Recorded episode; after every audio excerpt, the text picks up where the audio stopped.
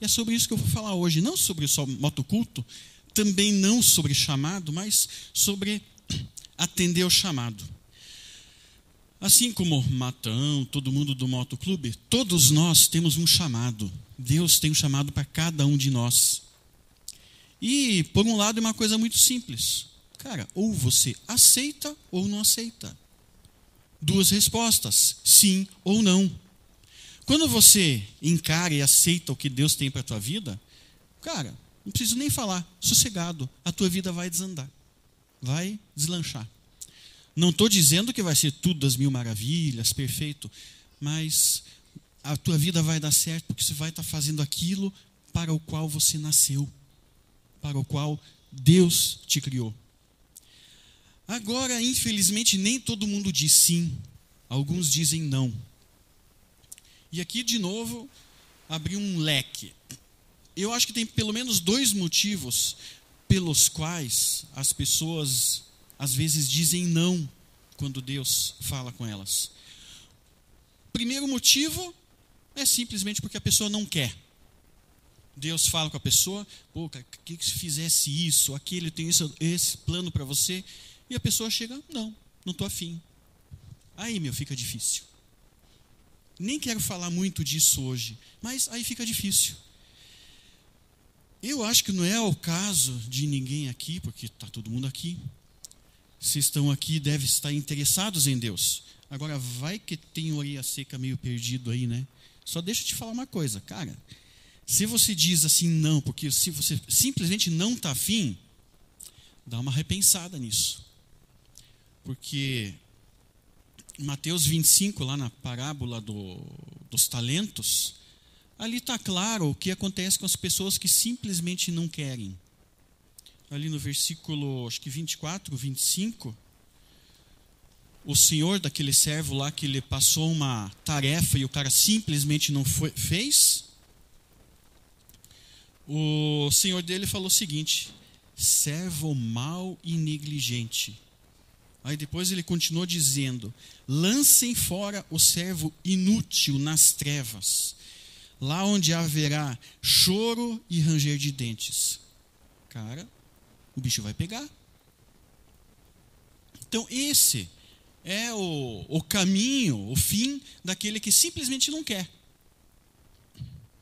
A, a notícia ruim é essa. Provavelmente o lugar não deve ser muito bom, né? Agora, notícia boa: se de repente você tem dito não até agora, porque simplesmente não quer, ainda é hora de mudar. Mas, como eu falei, eu não quero falar desse não que muitas vezes nós damos para Deus. Eu quero falar de um outro. E esse é, é bastante comum. Muitas vezes Deus nos chama para alguma coisa, fazer algum trabalho, algum ministério, alguma, alguma obra em si, e a gente fica com medo. Isso é bem comum. Falta, não vou dizer que é falta de fé, mas falta de confiança em Deus. Tanto é que título da, dessa mensagem é Duvidando de Deus. E quando a gente fala assim, duvidando de Deus, parece uma coisa muito forte, né? Cara, eu não, eu não duvido de Deus, eu creio em Deus, mas no nosso dia a dia, volte e meia, a gente tem atitudes que parece que contradizem isso. Eu não quero aqui hoje detonar ninguém, é, que ninguém saia, ó, oh, eu não presto, porque isso faz parte da nossa natureza humana, humana de vez em quando duvidar. E para mostrar que a gente não é tão ruim assim, eu achei na Bíblia um exemplo de um cara que não quis ir, discutiu com Deus e não quis. E era simplesmente Moisés. Pô, e Moisés foi o cara, o maior dos profetas. E eu quero, não vou dizer que estudar o texto, que é muita coisa, mas pincelar algumas coisas desse texto, do chamado de Moisés, que está em Êxodo, capítulos 3 e 4. O 4 vai até o versículo 17. Como é um texto muito grande, não quero ler aqui, senão a gente vai ficar até o dia da vigília aqui lendo, né? Mas a, só dar um panorama geral povo de Israel estava preso em, em, no Egito, né? Estavam lá, ficaram lá 400 anos como escravos. É, Moisés era do povo de Israel e criado pela filha do faraó. Aí ele também não era lá flor que se cheira, né? Se envolveu numa confusão, matou um cara. Ah, o faraó, faraó era o big boss daquela época, né? Era o ditadorzão. Ficou sabendo que iria catar o tal do Moisés. Moisés picou a mula, fugiu para uma tal de terra de Midian. Aí ficou lá. Acabou, imagino que ele fosse novo na época, porque aí ele se estabeleceu lá, virou pastor de ovelhas, ovelha animal, né, outro tipo de animal, e acabou casando e ficou por lá mesmo. Aí o faraó que estava atrás dele acabou morrendo, e um belo dia ele está lá, Moisés passeando no deserto lá, de repente ele viu um arbusto, né, a tal da sarça ardente, um, um arbusto queimando, né. Isso aí não é nada de muito novo, porque naquela região acontece mesmo, por causa do calor e é muito seco, os arbustos simplesmente pegam fogo, a combustão espontânea. Mas o que estava estranho ali, o negócio queimava, queimava, queimava e não apagava o fogo e nem consumia o arbusto. Moisés ficou aqui, chegou ali perto, olhou, aí uma voz, era Deus falando com ele. Deus se apresentou e falou: Eu sou Deus, o Deus dos teus antepassados. Aí Deus falou para ele: Cara, o teu povo está se ferrando lá no Egito. Estão sofrendo, estão maltratando aquele povo. E a coisa está feia. Eles estão clamando, estão orando para sair dessa. E adivinhe quem que foi o bonitão escolhido para encarar isso aí? O tal do Moisés. Vejam lá no Êxodo 3, versículo 10. É 10. Deus falando para Moisés: Vá, pois, agora, eu o envio ao Faraó para tirar do Egito o, o meu povo, os israelitas. Ou seja, Deus falou para Moisés: Vai, fale com Faraó e diga que você quer ir com o povo dele, com, com o povo hebreu, para o deserto adorar ao Deus. Cara, a gente não tem noção do que, que é isso. A gente lê a Bíblia, né? Aí depois a gente vai ver, Moisés fica meio assim, a gente pensa, nossa, Deus falando com Moisés e ele deu para trás. Cara, vocês têm ideia que o que, que era o faraó? Ele, naquela cultura, ele até era uma divindade. Ele era, é, é, era o, o semideus. Então era muito mais do que um ditador. Imagine, Deus chega para você, chega, ó, você vai, tá certo que o cara já foi para a fita, mas você vai lá para o Hugo Chaves Tá? Ou melhor, para o Evo Morales, né, da Bolívia. Para o Evo Morales, pedia Petrobras de volta. Lembra aquele. Quem que de vocês iria? Alguém se candidata? O Maio, o cara vai, esse é. A gente não tem noção do, do da tarefa que Deus passou para Moisés. E o povo de Israel, ah, eram só uns de 2 a 4 milhões de pessoas, só isso. Aí vejam no versículo seguinte, no versículo 11, o que, que Moisés falou para Deus. Moisés, porém, respondeu, porém, respondeu a Deus: Quem sou eu para apresentar-me ao Faraó e tirar os israelitas do Egito? Quem sou eu? Cara, quantas vezes Deus já te pediu uma coisa ou mandou e você chegou, não, Deus, eu? Quem sou eu para fazer isso? Não tem condições? Cara, é o Faraó, é o Evo Morales, Deus. Não vai dar. Quem é você? Não sei se uma vez ouvi o Pipe, algum professor lá falando, pô, o cara se sentiu 28 zero depois da vírgula. Às vezes a gente se sente assim, quem sou eu para fazer isso? Não vai dar. Sabe quem que você é? Você é filho de Deus. E quando Deus te chama, as coisas acontecem. Mas para as coisas acontecerem, você tem que aceitar esse chamado e encarar o que está por vir. A gente realmente, muitas vezes, se sente nada. A gente olha para a nossa vida, quem sou eu? E Moisés estava na mesma. Ele era um pastorzinho de ovelha, cara que tinha ficha suja porque matou um cara. E esse cara Deus escolheu para libertar um povo inteiro. E o importante, o povo de Deus, o povo que Deus escolheu para se revelar ao mundo. Quem é você? Isso às vezes passa por tua cabeça? Sabe quem que você é? Além de filho de Deus, simplesmente um sonho que Deus realizou. Que cada um de nós é fruto de um sonho de Deus. E a gente não está aqui por acaso. A gente olha para a própria vida, nossa, eu, cheio de defeitos, o que, que eu posso fazer? Realmente, ninguém é perfeito, todo mundo é falho. E aí, uma vez, eu vi uma ilustração, acho que cabe bem aqui. Era uma, é, uma região meio seca também, tipo o deserto de Moisés, e o povo tinha que caminhar bastante para achar água. Eles pegavam, usavam aqueles vasos de barro que usavam antigamente. Todo dia de manhã, o pessoal ia até a fonte de água, enchia o vaso de água, chegar em casa para ter água, água para aquele dia. Todo dia de manhã eles faziam o mesmo caminho. Aí eles chegavam lá, deixavam, depositaram, depositavam água lá no recipiente na casa e deixavam os vasos bonitinhos lá no, no lugar deles. E um dia, um vaso olhou para o outro, o cara estava lá com cara de golgotano, meio assim, né, cara de mal. Ele, cara, o que, que foi que aconteceu? Não, eu estou de cara porque eu sou imperfeito. Cara, olha só, eu tenho uma rachadura, eu tenho uma trinca, e eu não faço meu trabalho direito o meu patrão, o cara que me leva para buscar água, todo dia ele a enche de água até a boca. E na volta, vindo para cá, acaba vazando água. Chega aqui em casa, só a metade. Eu estou triste, que eu não sou eficiente. E eu queria ser que nem vocês. O cara coloca água e chega a mesma quantidade de água. Eu estou fazendo mal para o meu patrão, o cara está se esforçando e não estou fazendo bem. E eu vaso todo deprê, porque ele era defeituoso e não podia fazer a obra que o senhor dele queria. Aí o vaso bonitão, né, o perfeitinho, que trazia toda a água para casa, olhou para ele. Ah, é? Mas dá uma olhadinha no caminho que teu patrão todo dia te leva. Era uma região árida, como falei. É o único lugar desse, desse, desse caminho que tem flores.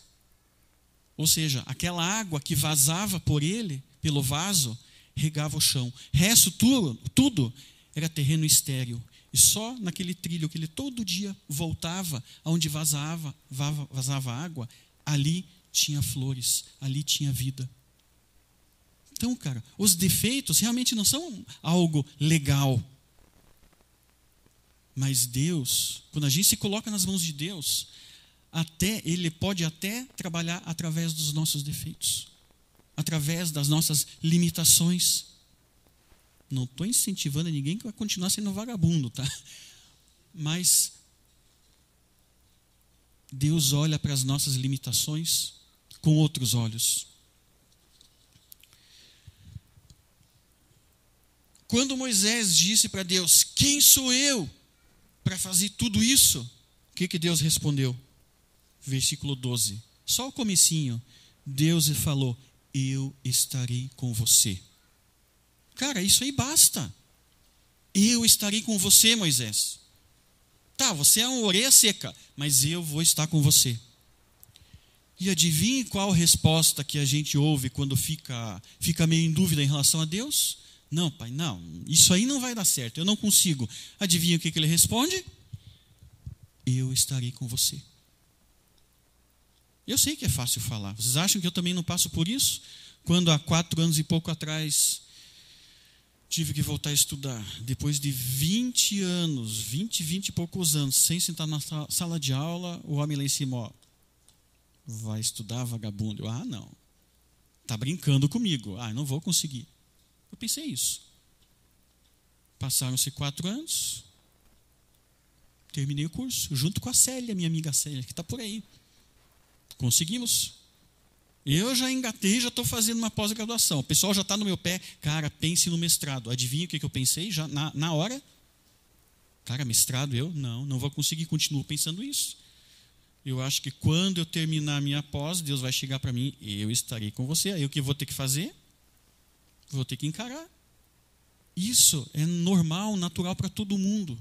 Mas Deus está com a gente. E quando Deus está com a gente, cara, eu acho que o nosso Deus e a obra que Ele quer fazer na gente é só um pouco maior do que as nossas limitações. Mas Deus falou para Moisés: Eu estarei contigo, mas Moisés não se convenceu muito, continuou duvidando de Deus. O resto ali do capítulo é, 3 é Deus falando o que, que ele iria fazer na vida de Moisés.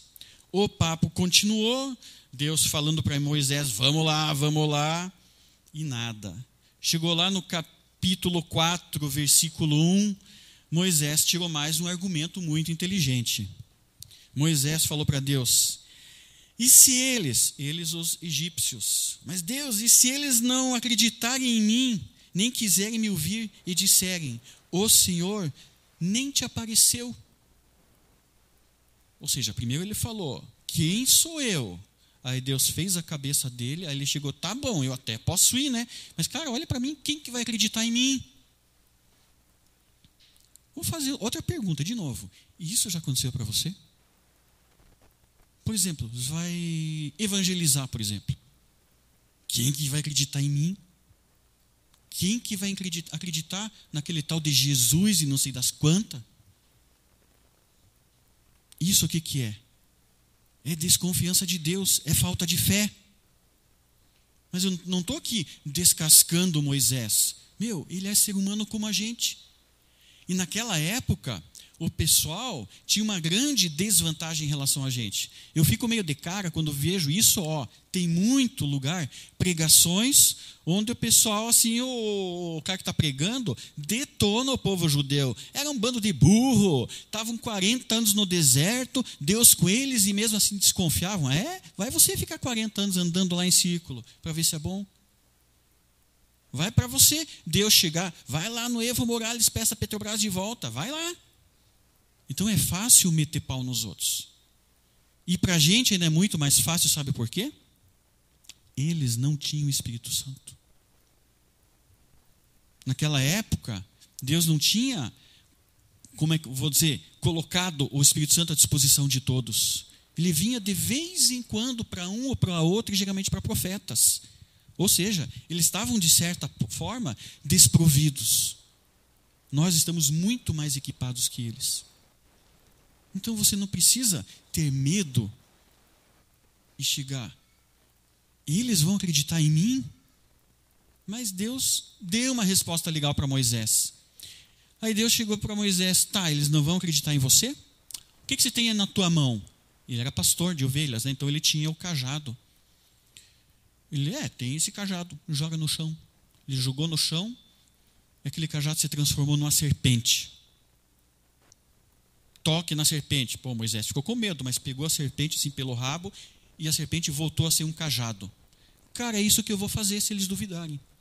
Isso de repente não pode, não diz muito para nós. Pô, Deus transformou um cajado em serpente, depois desvirou, né? Mas pô, atrás disso tem um grande simbolismo, porque lá no Egito, nos faraós, nos, literalmente nos semideuses dentro da sociedade deles, eles eram os cara, mandavam e desmandavam. E um dos maiores símbolos do poder deles era justamente, era justamente a figura de uma serpente. Então, quando Moisés chegou lá, mais tarde, e fez isso, e os caras viram o cajado se transformar, transformar em serpente, qual era o recado que Deus estava mandando para o faraó através de Moisés? Cara, aqui quem manda sou eu. Era a linguagem, o simbolismo para ele entender. Deus nem deixou, a essa altura nem deixou Moisés falar. Ele só falou: Fa, faz isso. Agora faz o seguinte: coloca tua mão, tua mão no peito. Moisés colocou, a hora que tirou, a mão estava tomada pela lepra. Lepra era uma das doenças mais terríveis da época. Não tinha cura e o cara ia para o espeto. Leproso era segregado da sociedade, ó, vai morrer lá entre os, entre os leprosos. Imagine. Agora ele estava com a pior doença que podia ter. Deus chegou, põe a mão no peito de novo. Ele colocou, quando olhou para a mão, foi curada. Deus estava mostrando o poder dele, que ele iria convencer o pessoal do Egito. Como se não bastasse, Deus chegou para Moisés: tá, se você fizer essas duas coisas, e mesmo assim eles não acreditarem, faz o seguinte: pega a água do Nilo, joga no chão que vai virar sangue. De novo o simbolismo. O Egito também é uma terra seca. E o único canto fértil ali é o rio Nilo e as margens do rio Nilo. Essas são as terras férteis, ou seja, a água do Nilo é vida para o pessoal do Egito. Pelo menos naquela época, agora já a tecnologia já mudou um pouquinho. Mas naquela época, secou o rio Nilo, acabou com o, o império egípcio.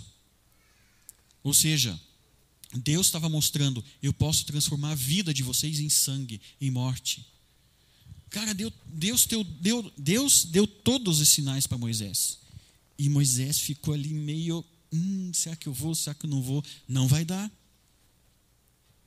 A gente não é assim muitas vezes. Eu nunca vi um cajado se transformar em serpente, minhoca, pomba, periquito, sei lá. Também nunca vi água se transformar em sangue, gostaria de ver água se transformar em vinho, né? Mas nunca vi. Agora isso não quer dizer que Deus não está aqui.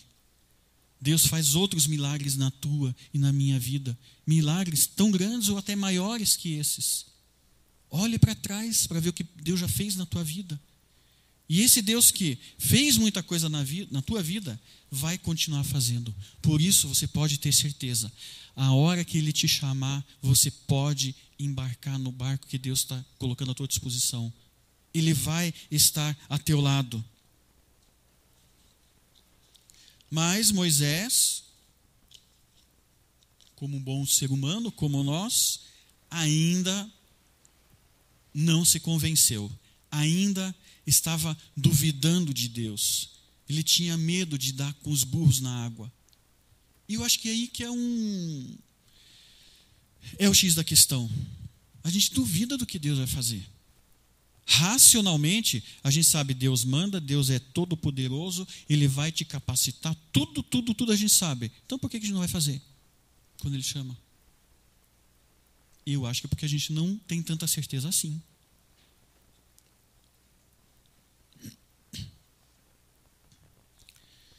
Versículo 10 do capítulo 4. Moisés continuou teimando.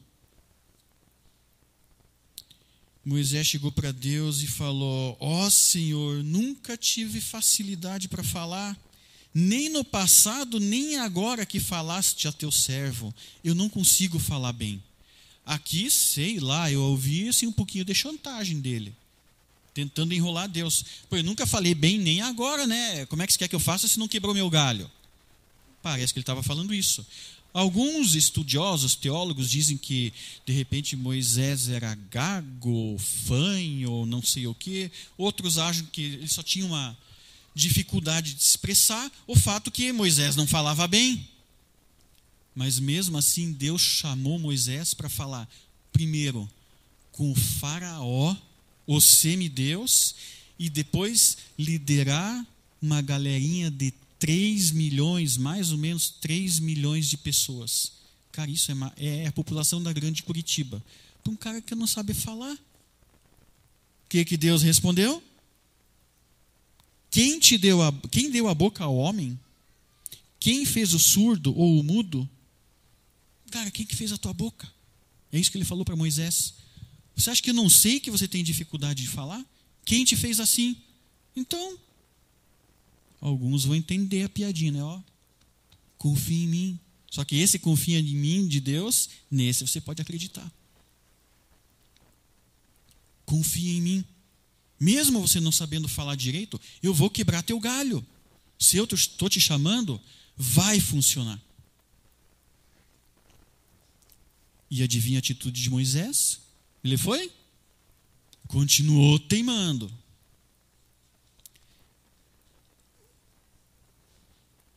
Lá no versículo 13, aqui a batata de Moisés começou a assar. E foi a última teimada dele. Deus falou, cara, eu que fiz tua boca, vamos lá, vamos lá. Aí Moisés falou um não. Podem ver, até agora, ele, o tempo todo ele foi falando não, não, não e não. E aqui ele foi mais do que claro.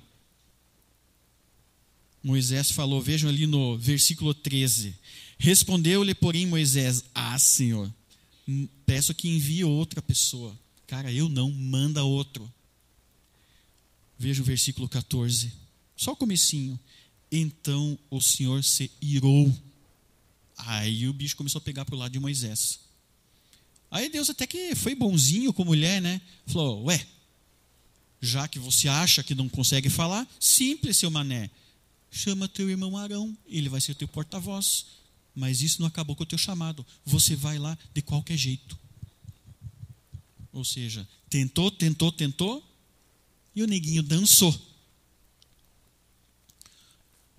E não é assim que muitas vezes a gente age. A gente acha que não é capacitado. E uma coisa interessante aqui. Deus simplesmente podia ter feito assim: ah, você tem dificuldade em falar? Pronto, vira lá o maior orador do mundo. Foi assim que Deus fez? Não. Mas Deus não deixou Moisés na mão. Ah, você não sabe falar? Chama teu irmão, Arão. Deus sempre vai prover os recursos para o chamado. De repente você se, se sente incapacitado, como aquele vaso que eu falei no começo. Mas o vaso funcionava. Moisés não sabia falar direito. O final da história a gente sabe, né? Graças a ele que a gente está aqui. Ele, mais tarde, encarou a parada e conseguiu libertar o povo de Israel do, da opressão do Egito. Deus colocou recursos ao lado de Moisés. Só que nem sempre Deus age de uma forma mágica. Por exemplo, outro exemplo disso. Que, que Deus falou para ele jogar no chão lá para transformar em cobra? O cajado dele. Era a ferramenta de trabalho dele, cara. Não veio alguma coisa assim, um, uma vara de condão do céu, abençoada, brilhando, radioativa. Não, era negócio do dia a dia.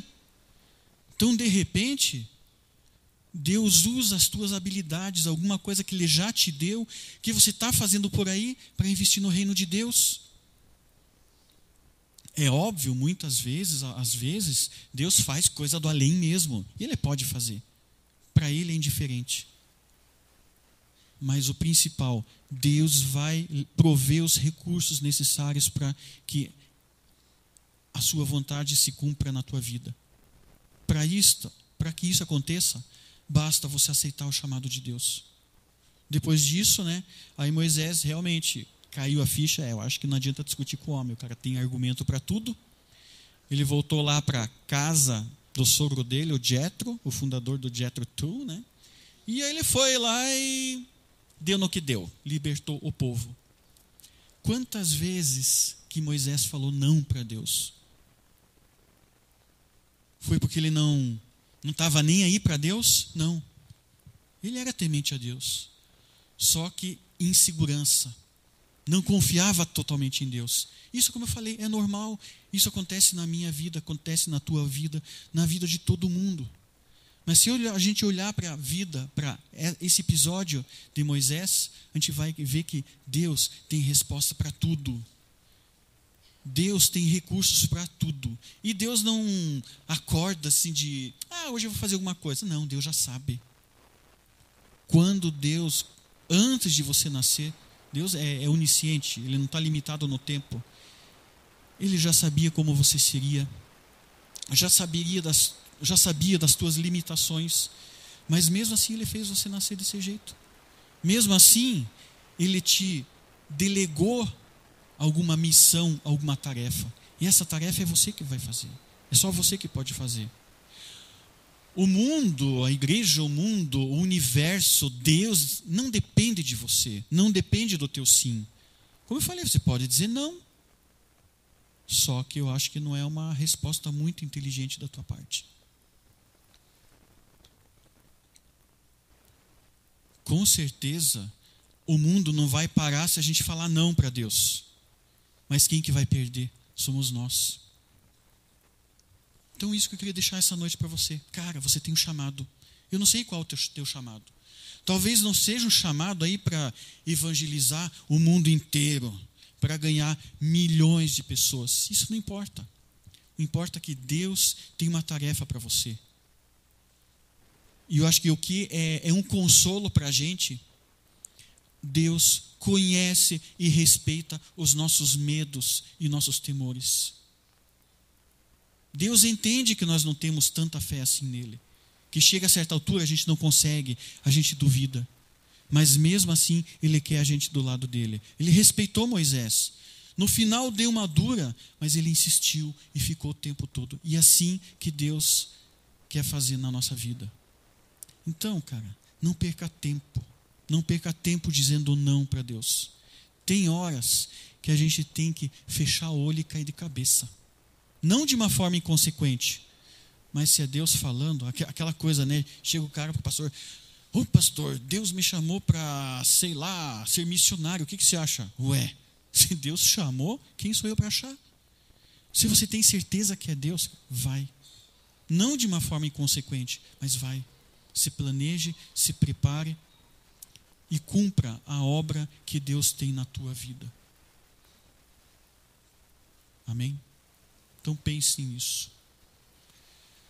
Mais algum recado, Cristo? Acho que não, né? Então vamos fazer uma oração para finalizar ainda. Senhor Deus, eu quero te agradecer, Pai, que o Senhor tem um plano na vida de cada um. E obrigado por incluir a gente nesse teu trabalho. É um privilégio que a gente tem de estar te servindo e cumprindo o que o Senhor tem para a gente, Pai esteja trabalhando na nossa vida para que a gente se torne mais seguro, mas mais seguro em Ti, não nos nossos, nas nossas próprias forças, Pai.